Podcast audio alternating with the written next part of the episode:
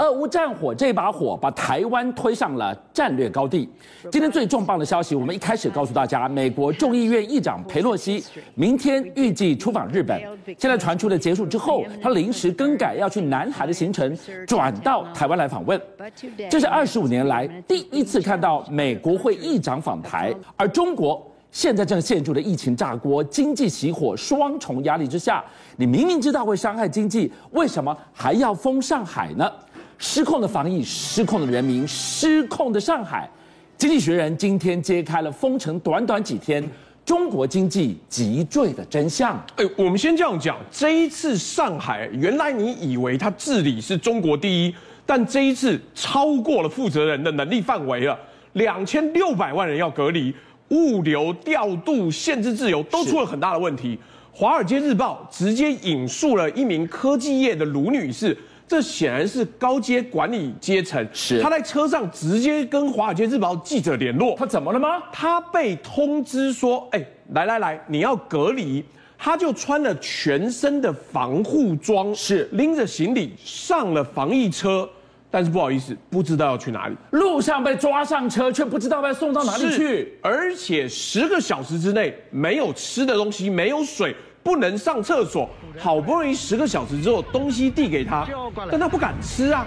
你在车上这么密集的地方，怎么能吃？是，所以整整十六个小时之后才到一个检疫所，就像我们讲的集中检疫中心。对，而且其他人也领到便当，开始吃之后，就有人跟他讲说：“哎。”那个便当米饭你不要吃，为什么不要吃？我饿死了。是旧米发霉了啊！所以我们看到了今天急惊风式的防疫，清零的防疫，结果这是失控的防疫，失控的人民，消失的十六个小时，最后等到一个发霉的便当。哎，而且我们要讲上海一带的居民生活水平很高，魔都上海，你现在把它困在那里，怎么得了？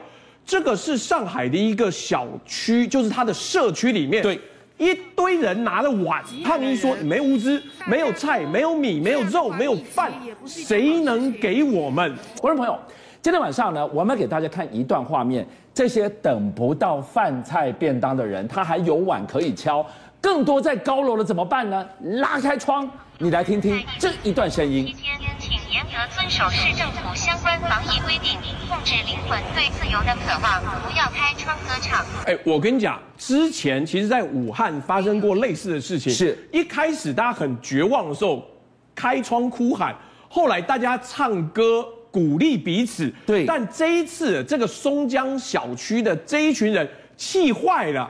你知道这个无人机用的还是人工合成语音，然后不知道是哪个文青写的稿，说：“哎，请控制你们灵魂对自由的渴望，不要开窗唱歌。”哎，你想说怎么武警大费周章派了无人机来警告你不要唱歌？是当地的居民讲说：“去你的！”谁开窗唱歌？哦，我是要喊没物资，赶快送给我。看不到底的封城，魔都上海，你刚刚提到了，欸、它的物资条件，外界来看相对是比较非常好。现在上演了饥饿游戏耶。好，那我们原先都以为它的方舱都已经盖好了，做好了。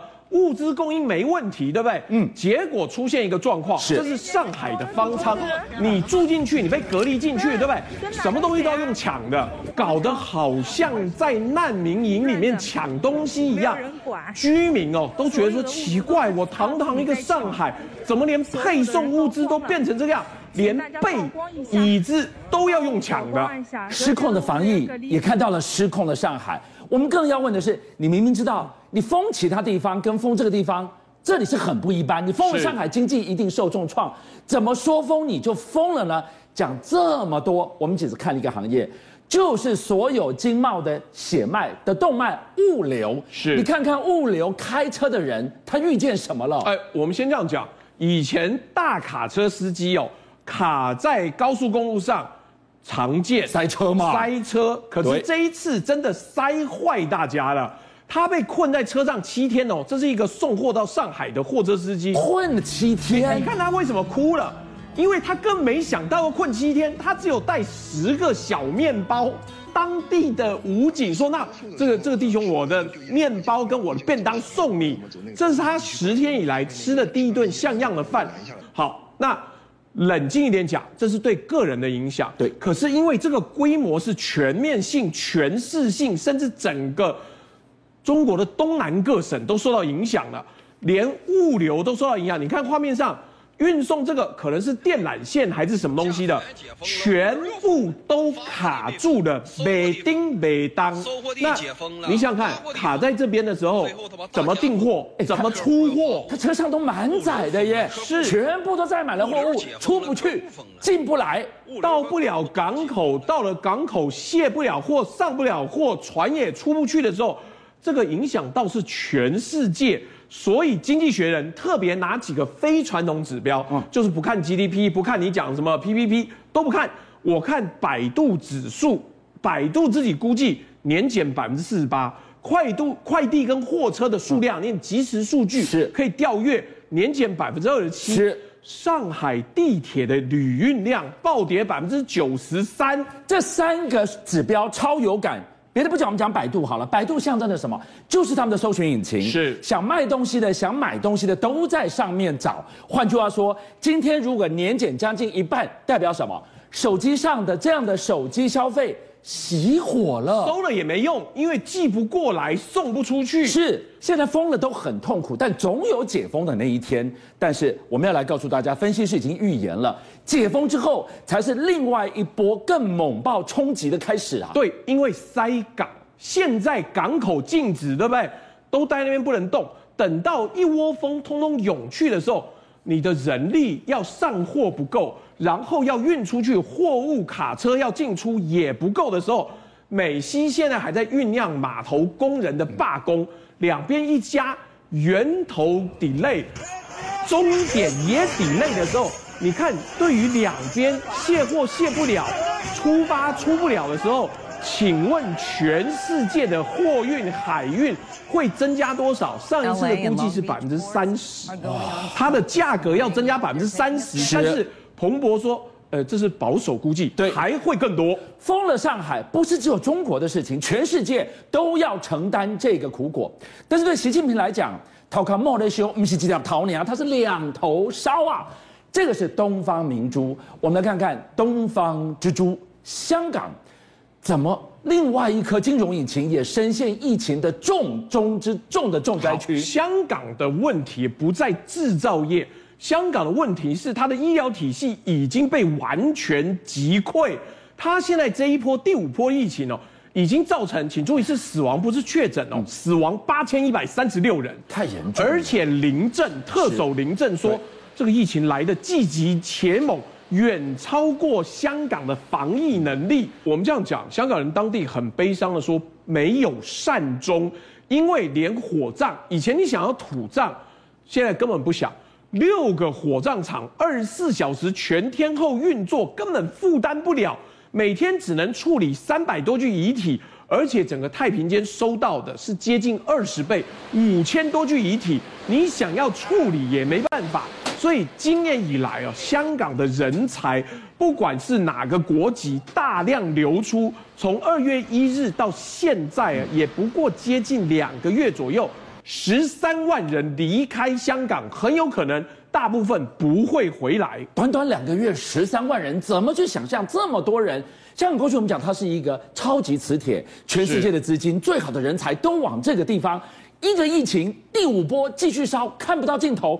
两个月已经流失了十三万人才了。哎，而且真能够离开的是离得开的人。对，他一定是中产阶级以上留下来的呢。留下来的就更惨了。中环、铜锣湾、尖沙咀、旺角，这是核心购物区哦。以前有观光的时候，这里的多贵，贵到一个不行。结果店铺空置率，你看像画面上一样，暴增百分之十一。那也就是十间店有一家店是关着，是二零二一年，哎，那个时候已经是反送中之后嘞。二零二一年第一季以来最高。那当地的大量的餐饮连锁企业。都倒闭，所以我们看到了香港的元气，香港的人才一点一滴的流逝当中，哎，远在北京中南海的习近平，他坐得住吗？哎，不要说习近平坐不坐得住，肯定的是林郑月娥坐不住了，因为他从反送中到疫情，处理的完全不行，所以这一个任期结束啊，根本不要想连任，他自己主动放弃。但是你也知道，我也知道，哪有你自己可以放弃的？一定是党要你放弃。所以政务司长李家超是警界出身，现在被迫出现的状况之下，显然对于香港的管制会变得更为严格。好，廷辉带我们看到的封城的上海魔都，陷落的香港。习近平他最重要的两颗金融引擎相继的元神一点一滴的流失，能不着急吗？他当然不会着急，他着急的是什么？是维稳的概念。你看到在上海运输机下来之后，出来的是什么？不是物资，是武警嘛。武警要做什么事情？就是要打压、镇压这些抗议的民众嘛。所以你谁不听话，我就打压你。那你可以看到，不管是上海或者是香港，这时候呢，外资因为这个清零政策不断的在撤出，这对习近平来讲的话，当然经济上是一个不好的消息。他不担心这些吗？经济没有稳，大卫能稳吗？过往的共产党他是从什么时候出生的？他是从穷苦的时候出生的，所以他认为说这个东西都是资本主义的东西，没关系，我先执行维稳，维稳我政权巩固之后，我再来搞经济，这是他们的思维。所以你看到在中南海的习近平根本不会管这两个东方之珠、东方明珠，他们停止运转，他们重点是在说，只要维稳能够巩固他们的权力才是最重要的。所以当孙春兰在上海出现的时候，就是代表说中央的清零政策不是与病存共存政策哦，是清零政策不断的在香港或是在上海会继续执行下去的。邀请您一起加入五七报新闻会员，跟俊相一起挖真相。